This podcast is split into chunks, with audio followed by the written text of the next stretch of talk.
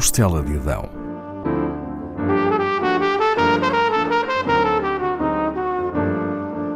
Com Paula Castelar.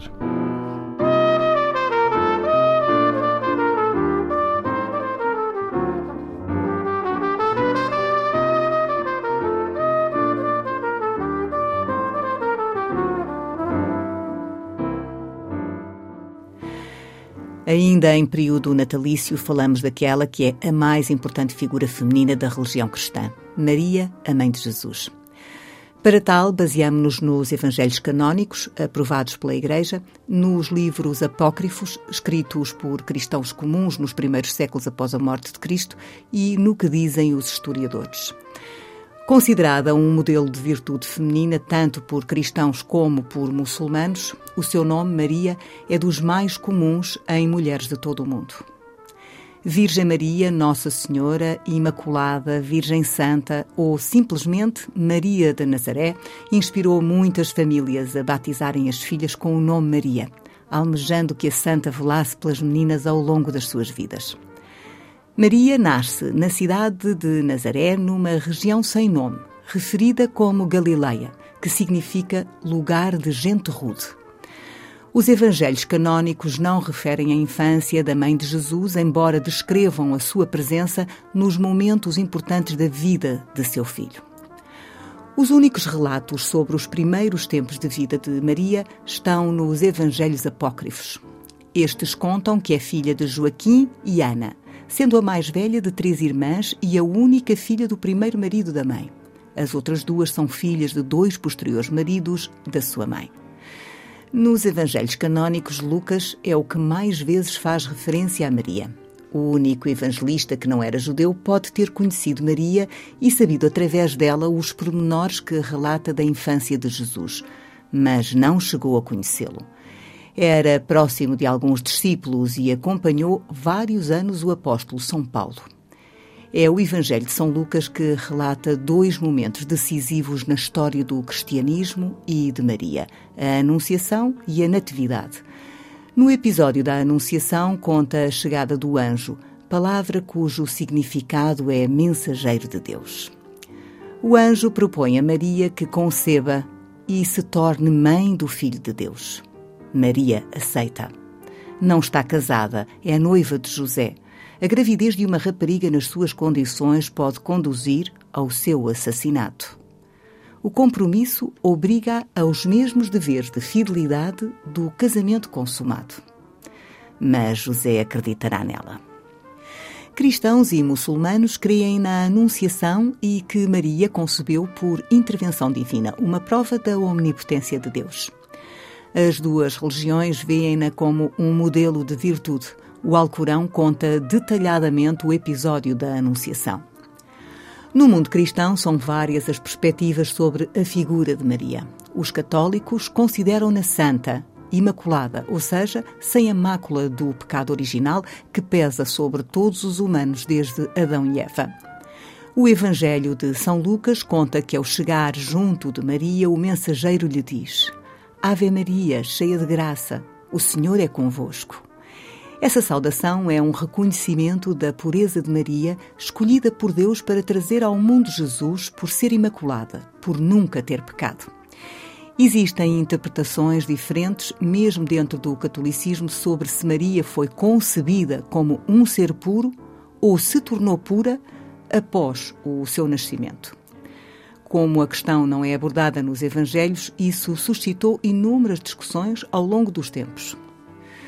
A Imaculada Conceição é um dogma católico, segundo o qual a Virgem Maria nasceu e viveu sem o pecado original que todos os outros seres humanos carregam. Tem uma vida livre de pecado desde o seu primeiro instante. Nos Evangelhos Apócrifos, José aparece como um homem idoso, mas nos canónicos não há qualquer referência à sua idade, podendo ser próxima da de Maria, como alguns estudiosos defendem. José tem qualificações laborais, sabe trabalhar a pedra e a madeira. Não nasce na Galileia, é um estrangeiro vindo do sul, da Judeia. Ao aceitar que a sua noiva é virgem e dará à luz o filho do Criador, José torna-se uma figura fundamental do cristianismo, mas é pouco referido nos evangelhos canónicos. É considerado justo, ou seja, respeita a lei divina, e essa lei impõe que um homem que é traído condena a mulher adulta. Mas José aceita como verdadeira a versão que Maria lhe conta. Segundo o Evangelho de São Mateus, José fica intimidado com a questão da Anunciação e chega a pensar afastar-se de Maria, mas tem um sonho que muda essas pretensões. Nesse sonho, um anjo diz-lhe que receba Maria como esposa, pois ela concebeu pela graça do Espírito Santo e dará à luz aquele que salvará os homens dos seus pecados. Então, os sonhos são vistos como uma forma de comunicar com Deus. José recebe Maria como sua esposa e passarão a residir juntos. Porém, por volta dessa altura, Maria decide fazer uma longa viagem sozinha, na qual tem de atravessar uma região montanhosa e arriscada, algo que era então totalmente incomum. As mulheres viajavam acompanhadas. Este episódio da vida de Maria, que ficou conhecido como a Visitação, é também contado pelo evangelista Lucas.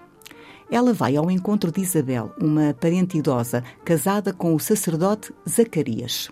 São ambos estimados na sua comunidade pela sua generosidade e por cumprirem a lei divina. Mas não tinham sido abençoados com filhos. Eram um casal estéril. Zacarias tem um sonho em que um mensageiro lhe diz que irá ter um filho que deverá chamar-se João. Apesar da idade tardia, Isabel engravida. O filho, João Batista, batizará Jesus no Rio Jordão, anos mais tarde. A missão de Maria junto daqueles parentes é a de abençoar o casal e a nova vida. Quando Maria chega ao destino, Isabel recebe-a dizendo-lhe: Bendita sois vós entre as mulheres, e bendito é o fruto do vosso ventre. Quando a gravidez de Maria já está num estado avançado, Maria segue José noutra viagem. Um decreto de César Augusto ordena o recenseamento de todos os habitantes do Império Romano. Como José e Maria tinham de se registar na região onde ele nascera, puseram-se a caminho. A viagem deve ter durado semanas até chegarem a Belém, mas desconhece-se a data certa de nascimento de Jesus, celebrado simbolicamente a 25 de dezembro. Nesse período aconteciam importantes festejos pagãos. Não se sabe o ano do nascimento de Jesus, segundo os historiadores, terá sido entre o ano 7 e o ano 4 a.C. O nascimento de Jesus só é referido pelos evangelistas Lucas e Mateus, mas sem pormenores. Mateus dedica mais linhas a momentos posteriores, como a visita dos Reis Magos. O presépio, que ainda é recriado em muitas casas cristãs na época natalícia, tem por base descrições dos textos apócrifos e não dos evangelhos canónicos. O evangelista Lucas conta que, após Jesus nascer, Maria o deita numa manjedoura por não haver espaço na casa. Diz ainda que nessa noite um mensageiro de Deus vai ao encontro de pastores que estão com os seus animais e lhes anuncia a boa nova do nascimento do Messias, sendo estes homens simples os primeiros a ver o menino e a homenagear o Salvador. São também eles que espalham a boa nova.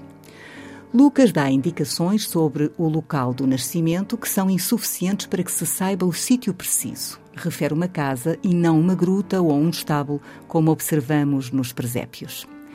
Diz Lucas que Maria e José querem ficar numa estalagem, mas não há lugar, e o menino nasce numa casa onde, segundo Mateus, entrarão mais tarde os reis magos. Conta que seguiram uma estrela vinda do Oriente e os guiou até à casa onde estava a Sagrada Família, levando ouro, incenso e mirra para oferecer ao menino. Antes, em Jerusalém, os reis magos tinham visitado o rei Herodes o Grande, então o soberano da região.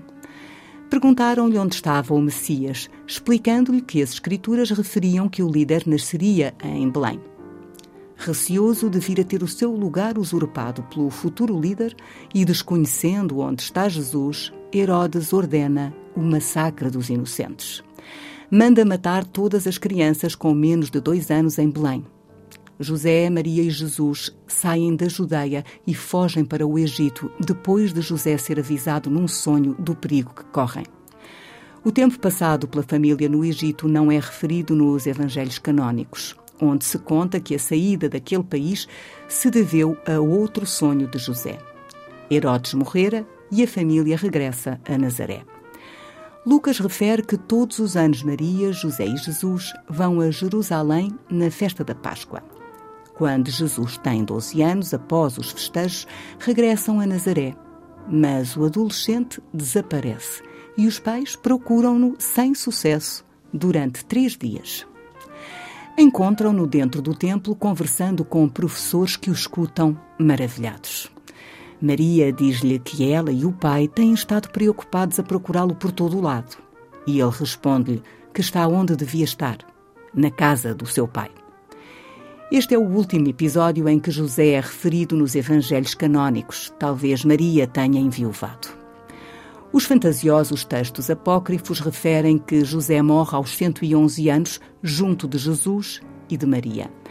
Ao longo dos tempos, especulou-se sobre se Maria teria tido outros filhos, mas isso não é referido nos evangelhos canónicos.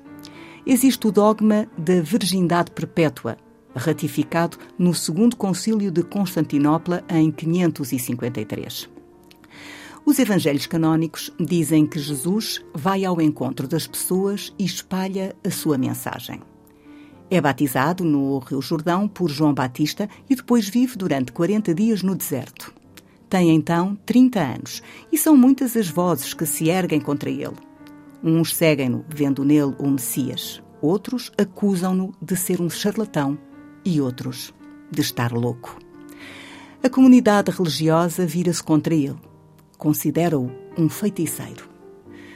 O evangelista Marcos relata que Jesus escolhe os doze apóstolos e que há multidões a pararem para o escutar. Maria e alguns familiares querem que Jesus deixe de pregar. Vão até ao sítio onde ele se encontra, Cafarnaum, perto de Nazaré, com o objetivo de levá-lo para casa. Jesus é avisado de que a mãe e os outros familiares o procuram, mas responde: Quem é a minha mãe? E indicando os que o rodeiam, diz: Aqui estão a minha mãe, os meus irmãos. Depois das duras palavras, a família vira as costas a Jesus mas Maria decide segui-lo, apesar de as mulheres não andarem sozinhas nas ruas. Apenas as prostitutas o faziam. O evangelista João relata dois momentos importantes em que está presente a mãe de Jesus. A crucificação e o casamento de Canaã, onde Jesus faz o primeiro milagre. Jesus e os seus discípulos tinham sido convidados para o casamento. Entretanto, acabou o vinho, uma bebida simbólica da felicidade dos casais. Maria diz ao filho que o vinho acabou, esperando que faça algo. Mas ele responde-lhe: Mulher, por que me dizes isso? O meu tempo ainda não chegou. Porém, Maria diz aos empregados que servem os convidados para fazerem o que Jesus disser. Jesus pede-lhes que encham os jarros com água e a água transforma-se em vinho. Três anos depois, as autoridades ordenam a captura de Jesus e do seu grupo, mas ele assume a responsabilidade e os apóstolos escondem-se. Jesus é levado por guardas e enfrenta sozinho os sacerdotes judeus que o acusam e o governador da Judeia, Pôncio Pilatos. Condenado, carrega a cruz no doloroso caminho até ser crucificado. O Evangelho de João refere que ele próprio e Maria estão aos pés da cruz, e que Jesus lhes diz: Mulher, aqui está o teu filho. E olhando para ele, continua: Aqui está a tua mãe. João conta que, desse momento em diante, leva Maria para sua casa. Será ela a única mulher presente naquele que é considerado o momento do nascimento da Igreja Cristã, a bênção do Espírito Santo. Os Atos dos Apóstolos descrevem o que sucede até esse instante fundador. 40 dias após ressuscitar, Cristo ascende ao céu. E dez dias depois, ao quinquagésimo dia, ou Pentecostes, o Espírito Santo desce sobre os apóstolos de Jesus e abençoa-os. São os primeiros membros da Igreja e entre eles está Maria de Nazaré. É a última referência à mãe de Jesus nas Sagradas Escrituras. Conta-se que Maria continua a viver em Jerusalém com o apóstolo João, o único que acompanhou Jesus até ao fim, e que os dois ergueram ali duas igrejas. Outra versão diz que Maria foi com João para Éfeso, na Anatólia, atual Turquia. Vários indícios apontam para que uma e outra versão possam ter ocorrido. É provável que Maria e João tenham permanecido algum tempo em Jerusalém, seguindo depois para Éfeso milhões de pessoas no mundo rezaram e rezam a Maria, desde os primórdios do cristianismo, pedindo-lhe que interceda por elas junto do Messias. Maria, a mulher sem pecado, a Virgem que deu à luz o Filho de Deus, tem sido o modelo feminino para uma parte substancial da humanidade. Para crentes e não crentes, Maria e a sua história estão cheios de motivos para reflexão.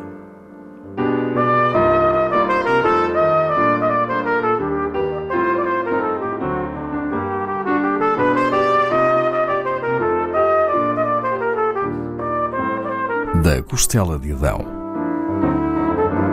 com Paula Castelar.